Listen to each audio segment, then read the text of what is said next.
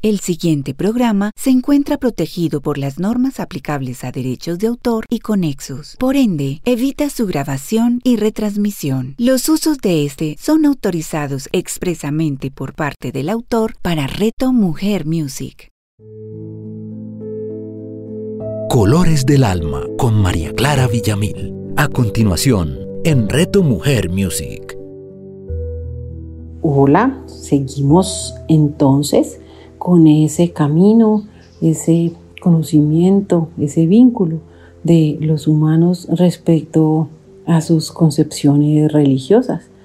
Ya en el último programa hicimos eh, un retroceso para poder ver la historia y la parte religiosa de Roma.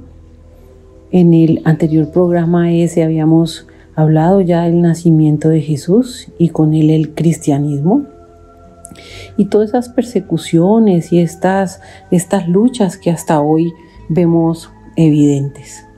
Vamos a ver ahora unos aspectos posteriores al nacimiento de Cristo, donde vemos cómo se interrelaciona con las otras creencias religiosas.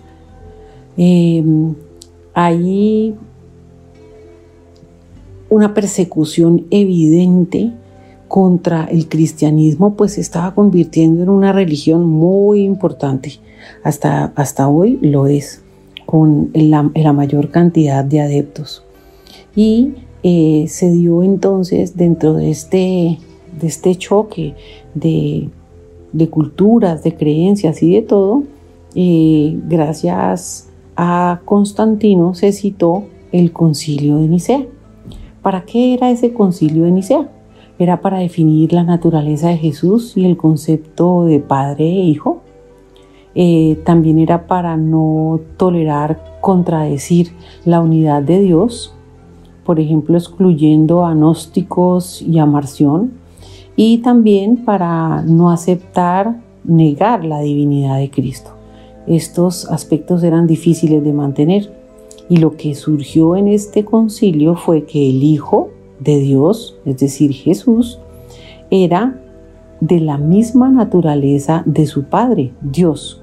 Esto está basado en la teología del ilustre Tertuliano de Cartago, que estamos hablando 160 mm, a 220 después de Cristo. Y recorrió eh, esta ideología a muchos filósofos de la antigua humanidad. ¿Qué querían argumentar? Pues que Dios es una sustancia. Pero Tertuliano decía que esa sustancia había adoptado la forma de una trilogía, una trinidad. Por un lado el Padre, Yahvé, por el otro lado el Hijo Jesucristo y por el otro lado Espíritu Santo, que es el alma divina de Dios en el mundo. A eso le llamamos Trinidad o Trinitas y proviene de Tertuliano, quien fue el que lo definió. Luego Agustín de Nipona, en el 354, unos 150 años después de Tertuliano, dio forma a esa teología cristiana en el mundo y declaró que Dios es uno. Es el tratado sobre la Trinidad, es su obra. Ahí más o menos dice que Dios es eterno e inmutable y que existe de tres formas, Padre, Hijo y Espíritu Santo. Ninguna subordinada a la otra, comparten la misma medida de divinidad y las tres existen desde el principio. Solo podemos aceptarlo y seguir adelante, así hayan dudas. Este es un misterio. Y bueno, en el 451, 100 años después de Agustín de Nipona, se da el concilio de Caicedonia, donde la iglesia acepta que Jesucristo era Dios y también hombre, entregándole al concepto más antiguo y viéndolo en, esta, en este caminar hacia evidenciar cómo humanizamos la naturaleza divina de Dios, aquí humanizando a Dios con este concepto del concilio de Caicedonia. Entonces, 200 años más tarde, 190 años más tarde, empezamos a ver cómo empiezan esas pugnas por Jerusalén. En el 614 después de Cristo, el emperador bizantino Fabio Heráclito, el joven, se enfrenta por Jerusalén al ejército de Cosroes II, rey de reyes y señor del imperio persa sasánida. Durante 300 años, estas dos superpotencias, por un lado, bizantinos, que es la cristiana, recuerden, soportados en la Trinidad, y por el otro lado, los, de, del lado de Zoroastro, la zoroastrina, que hablaban de dualidad. Ellos habían luchado por supremacía en el Oriente Medio y su guerra básicamente era religiosa, porque los de Zoroastro decían que era dualismo, recuerden, dualismo es espíritu y cuerpo, y trinitarismo, Padre, Hijo y Espíritu Santo. Si ven cómo mm, esos conceptos tan, tan extremos y tan arraigados de cada uno, cuando realmente podíamos estar hablando de la misma divinidad, del mismo concepto, pero visto desde unos ojos diferentes, visto desde una cultura diferente, visto desde unas creencias diferentes. Y esto hace que se arraiguen cada uno con su propia creencia y así el final sea el amor, el final sea esa unidad de esa entrega amorosa de la divinidad a nosotros en plena luz y pleno amor, dividida y, y vuelta enfrentamiento porque unos piensan que es de una manera y otros piensan que es de otra, cuando realmente es una sola. Bueno, entonces, ¿qué pasó en ese enfrentamiento de, estos cristianos con, los, con los de Cosroes? Pues vence Cosroes a los cristianos, a los bizantinos, y junto con los judíos toman posesión de Jerusalén. Recuerden que los judíos mm, no estaban de acuerdo con las creencias cristianas, pues ellos aún esperan al Mesías. Entonces, eh, esa ciudad santa de Jerusalén es tomada por, por los, por los eh, del lado de Cosroes y eh, digamos que empiezan de nuevo a oprimir, a devastar todo lo que tenga que ver con los cristianos, pues esos judíos se habían sentido oprimidos y los cristianos habían sido también perseguidos por siglos a conversiones forzosas. Luego de 15 años, en el 630 después de Cristo, los bizantinos, con Heraclio en la cabeza, contraatacaron y retomaron el mando, acabando con los últimos judíos y volviendo a casa, devolviendo a casa a esos persas, a los del ejército de Corroes. Un tiempo de tregua entre los dos bandos y sellaron un acuerdo de paz en Capadocia. Estos fueron Heraclio y Cosroes. Pero imagínense que en este momento, de cuando ya sellan ese acuerdo de paz, reciben una carta de un profeta árabe que hablaba en nombre de un Dios que no era ni trinitario ni dualista. Ellos habían oído acerca de él y decían que era un profeta que creía o que hablaba por el único Dios del universo, Alá, el compasivo y misericordioso, la religión islámica. Y el profeta se llama Mahoma, eh, se denomina mensajero de Alá. Su verdadero nombre era Muhammad Rasulullah. Corroe Cosroes entonces mata a ese emisario y Heraclio se burla de ese emisario. Y antes de terminar la década, estos seguidores de Mahoma habían ya acabado con los zoroastristas y acabado con el zoroastrismo como religión mundial. Imagínense, dos décadas después de este mensaje de Mahoma, diciéndole a estos dos eternos contrincantes que estaban firmando la paz que su Dios era el Dios verdadero, Alá. Bueno, entonces vemos que el Islam acaba con los zoroastristas y con su religión. Por lo tanto, Mahoma versus Cosroes. Expulsan entonces al imperio bizantino, también dejándolo en una quinta parte.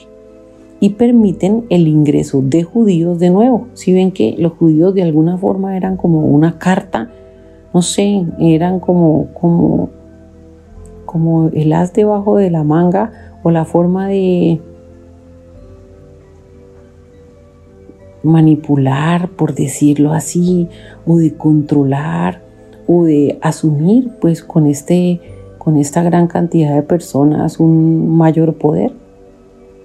Bueno, el caso es que los islámicos en la cabeza de Mahoma expulsan, como les decía, a los cristianos, dejan muy disminuido este, este imperio y al permitir que los judíos ingresen de nuevo, querían erradicar eh, las religiones tanto cristiana como la de Cosroes, que era el dualismo y la Trinidad.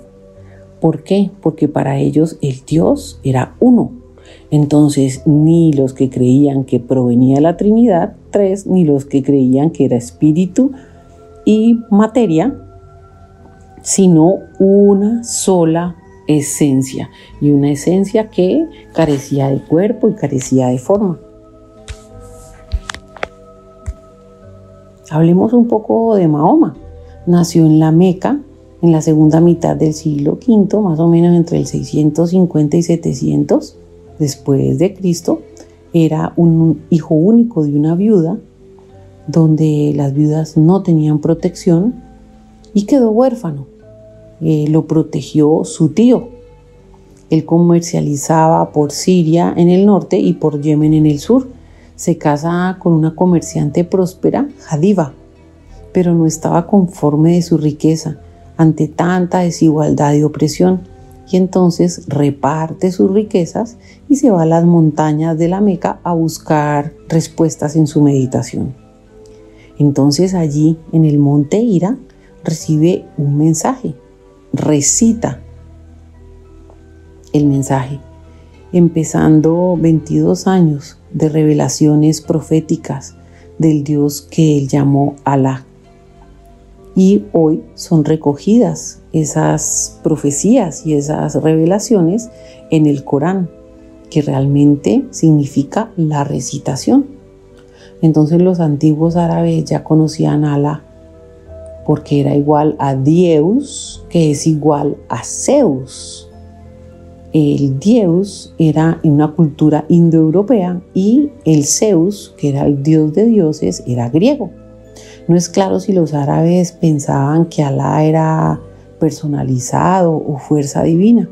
Para ellos Alá era Aliyah, una palabra árabe que significa el Dios, perteneciendo más como a un espíritu divino que a una personalidad divina. Entonces ahí viene un, quiebre muy importante entre la religión cristiana y, y el Islam.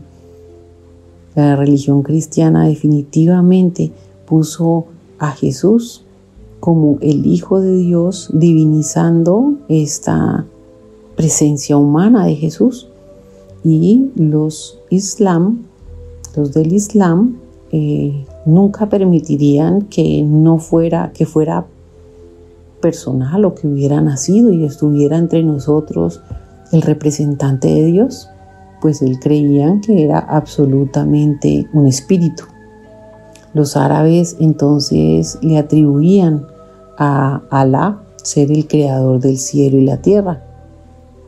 Por lo tanto tenía voluntad e intención. Además tenía unas hijas, Alat, que se parecía a la diosa griega Atenea, Manat se relacionaba con la mesopotámica Ishtar y Usa se relacionaba con la árabe Afrodita.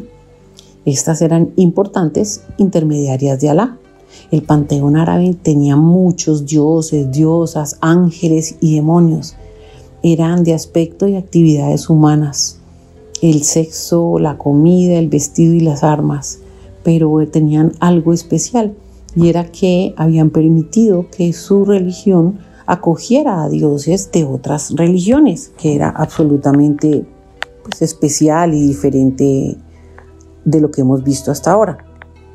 Por decirlo de alguna manera, era una forma evolucionada de politeísmo, incorporando deidades de otras religiones como judaísmo o cristianismo.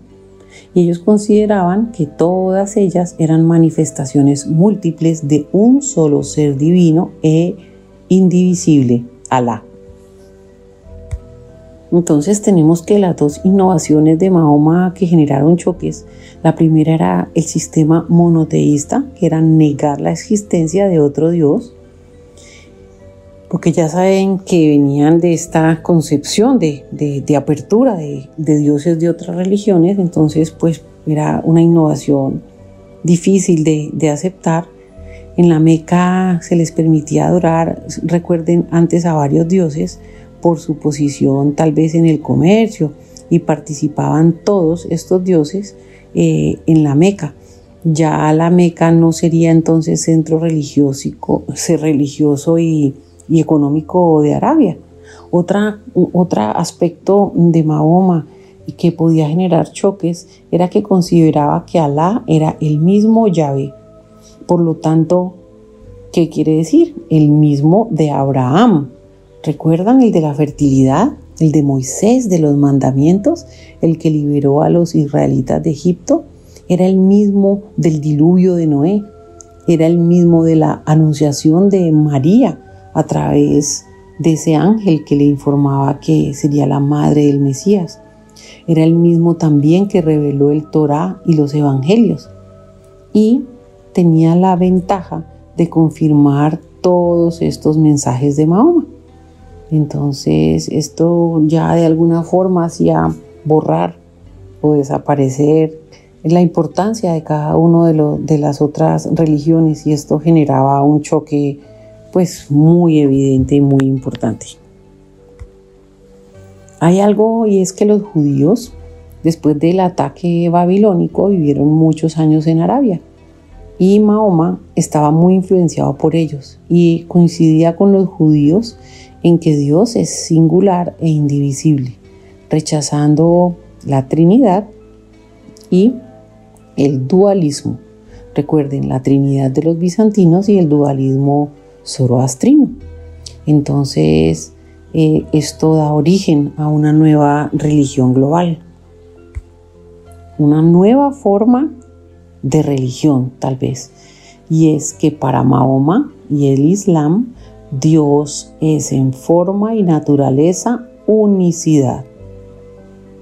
No se parece a nada creado. Dios es indivisible y único. No se parece a nada que haya existido y nada se puede parecer a Él. No hay similitud entre Alá y su creación. No creen que Dios crea a los hombres a su imagen y semejanza. Mahoma destruye a los ídolos, de, toda la Meca. Y aunque el Corán tiene descripciones humanizadas de Alá, como quien dice tomó en sus manos o, todo este tipo de descripciones, realmente estas deben ser metafóricas. El problema del Islam es que si Dios es indivisible y a la vez es el creador, ¿cómo existe esa división entre el creador y la creación? pues entonces algunos ignoran este concepto y otros crearon una rama del concepto del Islam que se llama sufismo. Esto se dio eh, en 1244 después de Cristo y por medio de Rumi. Rumi y Shams tuvieron un encuentro y de allí nace el sufismo. Hay otro que es Basayid, que nace antes de Rumi y Shams y pertenece a los sufistas pero él exclamó, alabado sea yo, qué grande es mi majestad. Recuerdan que de alguna forma Jesús siempre decía, yo soy el Hijo de Dios y tú también, o tu fe te ha sanado. Bueno, alabado sea yo, o qué grande es mi majestad, es de alguna forma un reflejo a decir que nosotros somos en imagen y semejanza hijos de Dios, hijos perfectos de Dios. Provenimos de esa fuente sagrada. Entonces si ven que es como los mismos conceptos, pero con diferentes nombres, con diferentes formas de ver las cosas, cuando realmente esa, digamos, esa conciencia sagrada de creación es la misma. Bueno, eh, Al-Tustari, que es un maestro de Basayid, habría proclamado antes, la prueba de la existencia de Dios soy yo y uno de sus discípulos fue crucificado por salir a las calles de Bagdad a decir, yo soy la verdad. ¿Recuerdan qué pasó también con Jesús? ¿Qué pasó? ¿Por qué fue perseguido? ¿Por qué fue acosado y torturado? Precisamente por eso, por enseñarnos a todos Él era la verdad y la vida, pero también que nosotros lo éramos. Entonces la capacidad de entender por intuición lo que quisieron decir Basayid, Al-Tustari y Al-Hayah constituía un rito iniciático de ese sufismo. Por eso Shams lo que le pregunta a Rumi es qué quiso decir Basayid cuando gritó alabado sea yo, planeando, planteando realmente la pregunta ¿qué es Dios? Bueno, entonces la concepción de Dios entre lo que hemos visto en estos programas es, los prehistóricos dicen que es una fuerza que conecta a los seres vivos, los mesopotámicos que es una naturaleza divinizada, los filósofos griegos eh, que es una fuerza abstracta que impulsa al universo. Y también algunos decían que la deidad personalizada con el mismo aspecto y comportamiento humano o realmente es un ser humano? ¿Quiénes son estos? Pues los cristianos. Vemos así este inmenso caminar, este inmenso recorrido para vincular el alma de cada humano, la presencia de cada humano con esa fuente creadora. Por aquí también tenemos dentro de esta parte de la historia una de las mentes filosóficas más eminentes y es Muhammad Abin Arabi. Estamos hablando de 1100, 1200 después de Cristo. Él analizaba que si al principio de todo solo estaba Dios, ¿cómo pudo crear algo a menos de que lo crease a partir de sí mismo? Y si lo hizo, la creación a partir de sí mismo, eso no violaría su unidad a dividir a Dios entre creador y creación. Si estamos, digamos, analizándolo desde el lado islámico, entonces la conclusión de Muhammad Abin Arabi era que eh, pues realmente era similar a la de Basayel y Shams. Y es esta. Si Dios es indivisible, entonces no puede existir nada que no sea también Dios. Por lo tanto, Dios debe ser en esencia la suma total de la existencia. Qué sabiduría, qué sabiduría entregada por Mohamed Abin Arabi.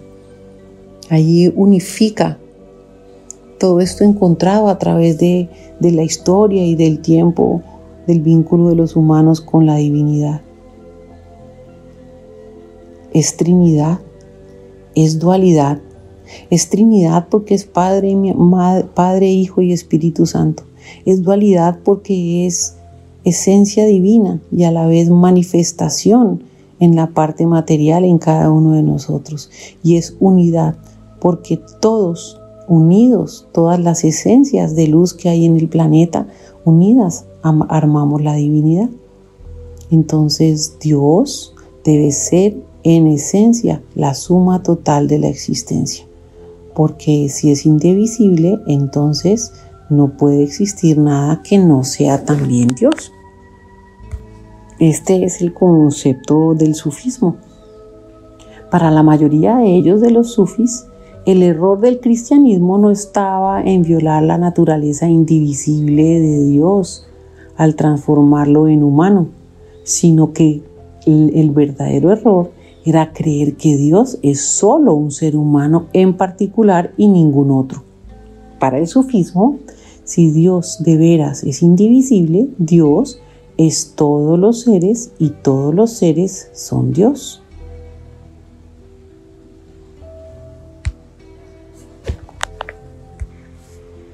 Bueno, con esta información terminamos ese recorrido por todos los vínculos de los humanos con su creencia religiosa.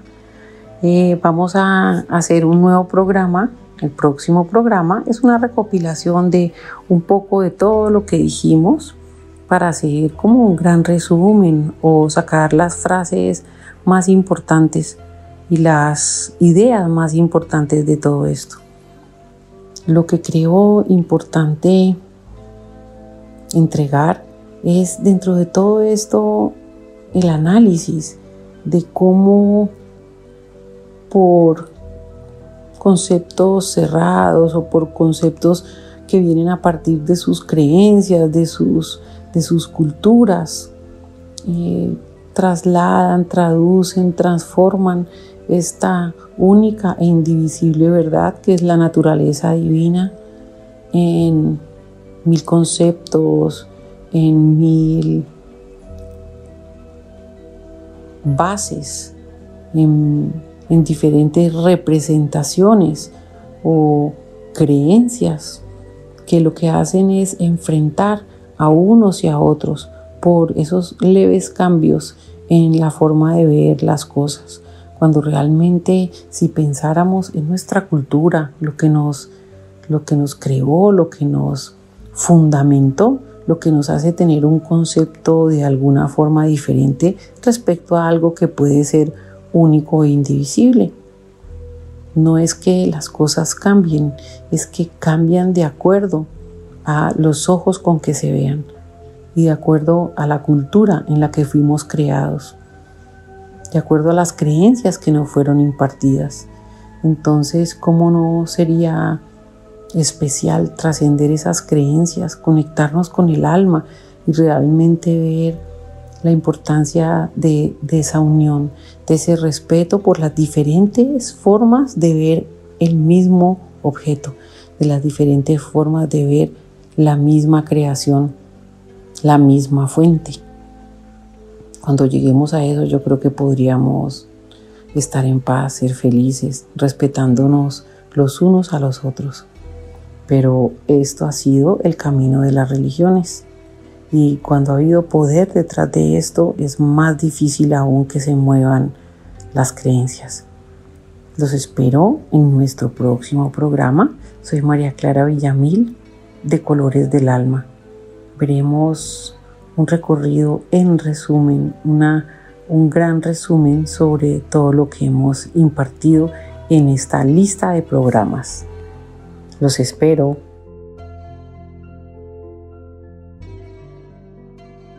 Colores del Alma con María Clara Villamil. Escúchala todos los martes a las 11 de la mañana, con repetición a las 8 de la noche, solo en Reto Mujer Music. Hola, un extraordinario día para ti. Quisiera preguntarte algo. ¿Y si existiera una forma diferente de hacer que las situaciones de la vida tuvieran una nueva forma de pensarlas, decirlas y sentirlas? Si deseas saber cómo, te invitamos junto con Sebastián a nuestro próximo programa de la magia de un legado. La magia de un legado con Carlos López y Juan Sebastián Castillo. Escúchalos todos los miércoles a las 9 de la mañana, con repetición a las 6 de la tarde, solo en Reto Mujer Music.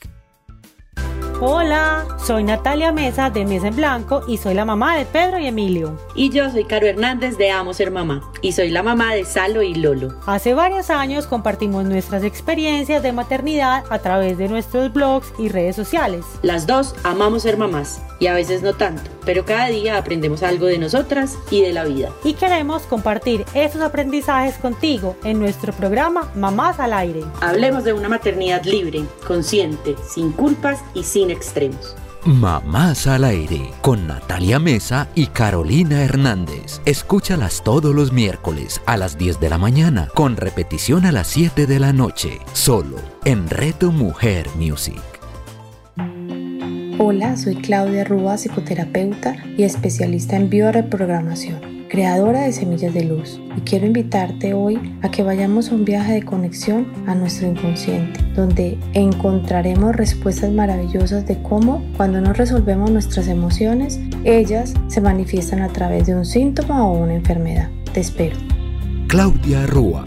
Escúchala todos los miércoles a las 11 de la mañana, con repetición a las 8 de la noche, solo en Reto Mujer Music.